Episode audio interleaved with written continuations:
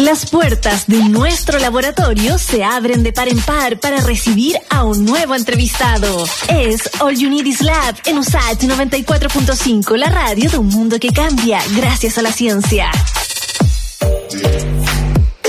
Si les cuento que la consultora ambiental chilena BioSys ganó el premio Latinoamérica Verde en la categoría Bosques y Flora por su propuesta de oasificación, que consiste en implementar sistemas de recolección de agua mediante microembalses para restaurar así áreas afectadas por incendios forestales. Incluso algunos llaman este premio de Latinoamérica Verde como los premios Oscar del medio ambiente. Y para conocer todos los detalles tomamos contacto con Mauricio Lemus. Él es ingeniero forestal y también gerente general de BioSys. ¿Cómo estás, Mauricio? Bienvenido a All You Need Is Lab y, por supuesto, felicitaciones. Muchas gracias, muchas gracias por la invitación. Bueno, felicitarlos también por el Día de la Radio, este día tan especial, y gracias porque estamos aquí pudiendo compartir esta experiencia, lo que hemos vivido, lo que hemos aprendido en este tiempo y lo que esperamos seguir compartiendo en realidad. Mauricio, definitivamente este premio viene a ratificar un trabajo que ustedes llevan realizando hartos años, pero para eh, introducir a nuestra audiencia sobre todo el trabajo que ustedes están desarrollando con Biosis, me gustaría partir por dos conceptos para esclarecer dudas. Primero, eh, ¿a qué se debe el nombre Biosis y a qué nos referimos cuando hablamos de oasificación? Sí, mira, Biosis es el, el nombre de esta consultora que nace de una confusión de palabras que tiene que ver con biodiversidad, bio, comunidad y sustentabilidad, que es un poco el objetivo de, este, de, este, de este proyecto, trabajar para mejorar el medio ambiente, pero en conjunto con las comunidades, que sea un proyecto sustentable en el tiempo. Y oasificación es un neologismo que creó un profesor español, Andrés Martínez de Azagra, que, que también nos ha ayudado en este, en, este, en este proyecto, en realidad. Eh, que dice relación con el proceso inverso de la desertificación, es decir, es revertir el, proceso de desertificación y un círculo vicioso que cada vez se va eh, agravando los efectos. Se va perdiendo suelo, se pierde capacidad de, contener agua, de tener vegetación y la oasificación es el proceso inverso, es decir, conservar suelo, conservar agua y finalmente recuperar la vegetación. Y cuéntame, Mauricio, ¿de qué forma ustedes con Biosis recolectan esta agua para restaurar estas áreas afectadas, sobre todo también por los incendios forestales? Exacto, mira, como Biosis, cada uno de los proyectos, sea el que sea, eh, tratamos de ponerle un, un enfoque distinto, una manera distinta de hacer las cosas. Por ejemplo, cuando realizamos forestaciones, cuando realizamos restauración de áreas que están afectadas por incendios, nosotros decimos, eh, eh, más que forestar, rehabilitamos. Es decir, eh, restauramos el ciclo hidrológico, restauramos el suelo para, para luego generar, ayudar a que la vegetación se restablezca. ¿Y cómo? Es por medio de prácticas prácticas sencillas, obras de conservación de suelo, eh, que son pequeñas trampas de, que permiten cosechar agua, permiten cosechar suelo y que se implementan en las laderas que están erosionadas, que están, por ejemplo, afectadas por incendios forestales, que están sometidas a este proceso de erosión y se generan pequeñas trampas, que pueden ser como pequeños, por así decirlo, hoyos, zanjas que se la zanja, eh, eh, disponer ramas de, de una manera especial, eh, agrupar piedras, como lo que son los bordados de piedra, y esto hace que la, cuando llueve, mira, uno de los indicadores más fuertes de que ocurre la desertificación es la pérdida de que tienen los suelos de infiltrar. Es decir, todo lo que llueve infiltra y llega finalmente a los ríos generando estas grandes avenidas o inundaciones. Lo que con esto hacemos, con esta obra, hacemos es retener el agua, también retenemos suelo y por lo tanto mejoramos las condiciones para que la vegetación se establezca. A la, a la vegetación establecerse se desarrolla aporta materia orgánica y va generando un círculo virtuoso. ¿Por qué? Porque al tener un suelo con más materia orgánica es capaz de contener más agua, más suelo y vamos generando y restaurando el medio ambiente. Claro, qué concepto más interesante, Mauricio, porque finalmente uno pensaría que solamente se están dedicando a la captación de agua, a la captación, al envasado, pero cuando tú ya hablas de la rehabilitación, esto de acondicionar el suelo, que muchas veces también eh, registran profundos índices de acidificación, por ejemplo, lo cual desequilibra todo el ecosistema, ahí estamos hablando de un cambio más profundo. Cuéntame, Mauricio, ¿de qué forma ustedes trabajan con las comunidades, que es parte del corazón, ¿no? Que está incluso en el nombre de, su consultora. De hecho, mira, como consultora tratamos de, adherir a los principios del objetivo del desarrollo sostenible. a los ODS de las Naciones Unidas. A los ODS, exacto. Y, en ese sentido, uno de los objetivos principales es trabajar con las comunidades. ¿Y de, qué manera? En nuestros proyectos eh, que trabajamos desde, la, desde Ovalle, Coquimbo, que estamos trabajando en Alhué, zonas fuertemente certificadas, como Tiltil, eh, las personas que trabajan con nosotros son las personas que están siendo afectadas por, por estos procesos de desertificación.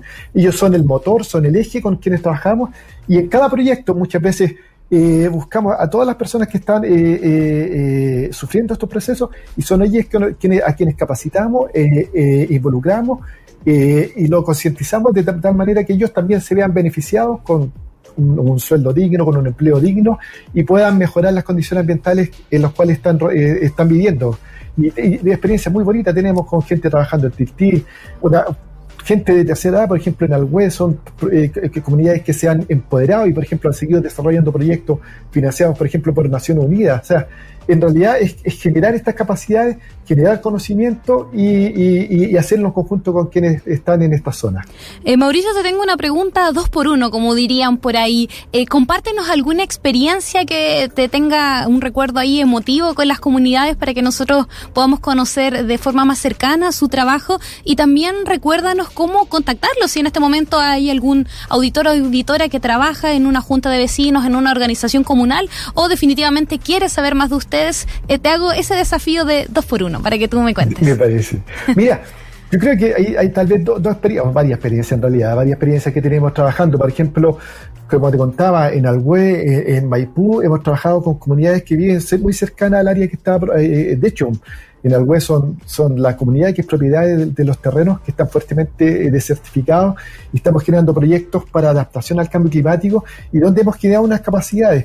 Hemos trabajado con ellos, hemos vuelto a generar proyectos con, mineras, por ejemplo, en esa zona y finalmente ellos se han empoderado y ellos están desarrollando proyectos en conjunto con CONAF, con, la, con, con operaciones de Nación Unida, en Tiltil. Hoy día tenemos más de 30 personas, 20, 30 personas trabajando que están siendo afectadas y que ya llevan tres años trabajando con nosotros y, poco a poco han visto cómo ha ido lentamente, pero hemos ido cambiando el medio ambiente.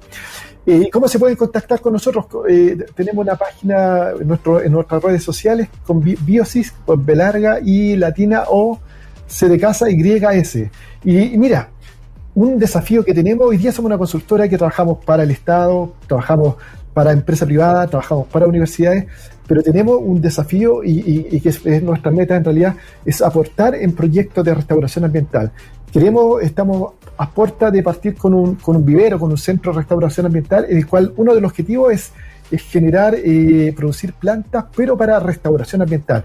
Y así, de tal manera que juntas de vecinos, ONG, agrupaciones de amigos que estén restaurando un cerro, un área que está degradada, podamos apoyarlo en el, proceso de, ejecutar el proyecto y aportar con plantas, ya sea arbustos, árboles, cactáceas, eh, herbáceas, de tal manera de generar un proyecto de restauración sustentable en el tiempo. Mauricio, ¿eso está más enfocado a mm, la reforestación o más por el lado de la fitorremediación, que es cuando a través de la intervención de plantas, por ejemplo, se pueden rescatar suelos afectados por los relaves mineros, por ejemplo? Mira, tenemos esas dos, esas dos componentes. En realidad, nuestro, nuestro proceso está bien y tiene con la restauración ambiental.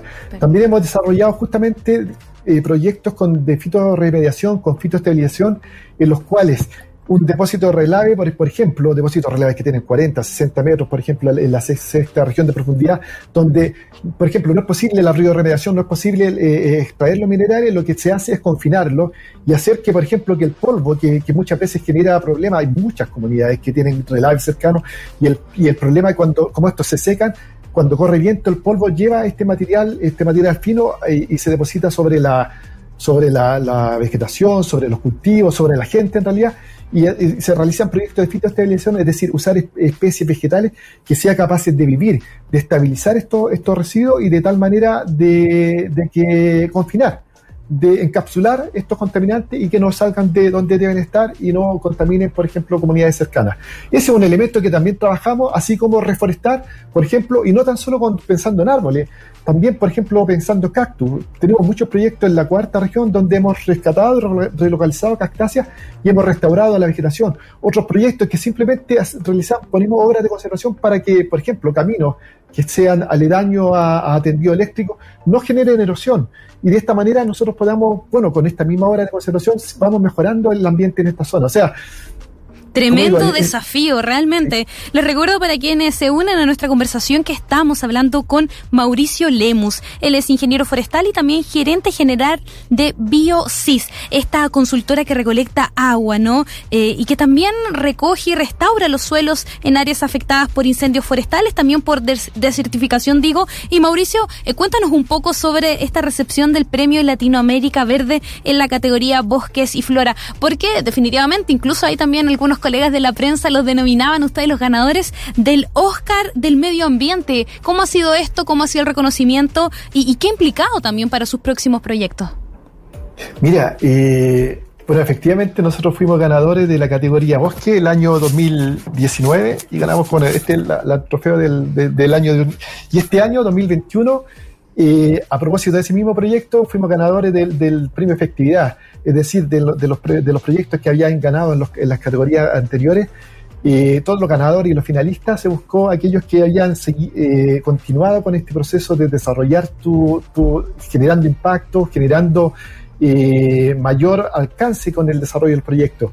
Ciertamente, mira, ser, ser ganador de los premios Latinoamérica Verde es un tremendo desafío. En realidad, como, como dicen, como le dicen los, los Oscars del medio ambiente, efectivamente es así. O sea, en realidad es es una instancia que no es solo un, en este caso cuando nosotros ganamos fue el 2019, todavía pues, se, se hacían los eventos presenciales, era una semana de, compartir, de, compartir con miles de, locos que, sueñan con un mundo mejor, con comunidades sustentables, con, proyectos como océanos, de agua, de, energía. También ganó también un colega de, la Universidad de Santiago el, el año 2019, ese año fuimos ganadores de cuatro, de cuatro premios. Este año también hubieron varios ganadores de Chile, el año 2020 no hubo ninguno. Eh, y nos no, invita y nos motiva a seguir generando impacto. y en realidad nos dice, mira, en realidad no estamos tan mal. Eh, conocimos una, un sinfín de, como digo, proyectos de distintas categorías y, que nos da a entender que estamos por un buen camino, que estamos haciendo las cosas bien y, que las tareas es demasiado grande y por lo tanto no podemos quedarnos con este conocimiento y, sino que tenemos que compartirlo. Qué linda, también sí, qué, linda, qué linda frase dices tú, porque también cuando hablas de un mundo mejor también, y, lo han señalado ustedes en las entrevistas, también apuntan a las nuevas generaciones y a través del movimiento y la actividad ciudadana, porque no también a impulsar eh, políticas públicas que puedan resguardar mejor nuestros ecosistemas, ¿no? Y es una labor que estamos todas en el mismo barco, ¿no? Ciudadanía, políticas públicas, tomadores de decisiones. Y por supuesto, los innovadores y las empresas. Sí, mira, efectivamente nosotros no, no queríamos que esto quede acá, o sea, es, demasiado, lamentablemente, demasiado lo que hay que hacer. Por ejemplo, hoy día queremos generar un centro de restauración ambiental y veíamos que, eh, y generar plantas para restauración ambiental. Y veíamos que, por ejemplo, con los compromisos que tiene Chile para el año 2035, según un estudio que hizo el, Infor, Instituto Forestal de Chile, con el, servicio americano, decía que recién, con, la capacidad instalada, recién al 2181, o sea, tenemos 150 años de déficit y vamos a ser capaces de cumplir con los objetivos. Entonces, es una tarea demasiado grande en la cual tenemos que involucrar a todos. Y bueno, y dentro de, esas tareas también, por ejemplo, tenemos, no sé, este, eh, nuestra, nuestro amigo, ¿no? nuestra mascota, Culpito, que lo creamos hace poquito, que le pusimos nombre con, la, con, la, con, la, con los niños que nos siguen eh, descríbelo, porque quizás hay auditores que nos están escuchando por la radio y no están, se están perdiendo esta imagen aquí en Santiago Televisión. Ese es como un zorrito, ¿no? Ese es un zorrito, zorrito culpeo. De hecho, el nombre eh, también por concurso fue Culpito.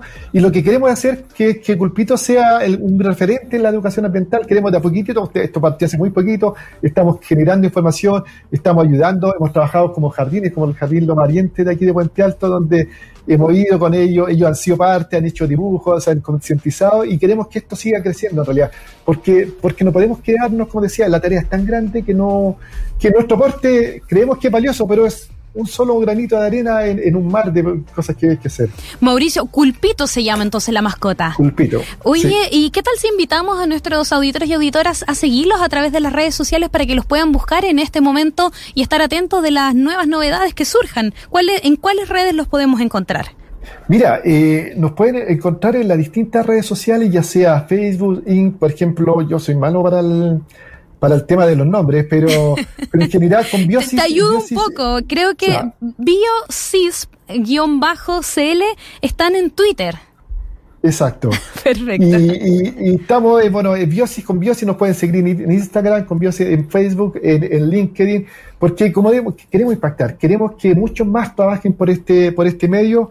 Eh, bueno, y aprovecho también que hoy día estaba justo mirando, hace poquito estaba mirando también, porque los premios Latinoamérica Verde ya no son Latinoamérica Verde, hoy día ya son premios verdes. Este año, y ya pronto parte la, la inscripción, este año ya va a ser toda América más España, más Portugal. De hecho, la sede cambió a Miami, así que si es que alguien va a participar, va a estar antes la sede en la Guayaquil. Así que yo creo que hay instancias, hay instancias para seguir compartiendo y, estar en, un, en una comunidad que quiera, que quiera cambiar el mundo, que, que, piensa que se puede hacer algo. No, definitivamente. Mauricio Lemus, ingeniero forestal y gerente general de Biosis, muchas gracias por compartir tu pasión también y todo tu entusiasmo aquí en All You Love y vamos a seguir pendientes a las futuras noticias que tengas. Que tengas una muy buena tarde. Muchas gracias, muchas gracias y que tengan, bueno, un buen, un bonito día de la radio. chao. Chao, chao.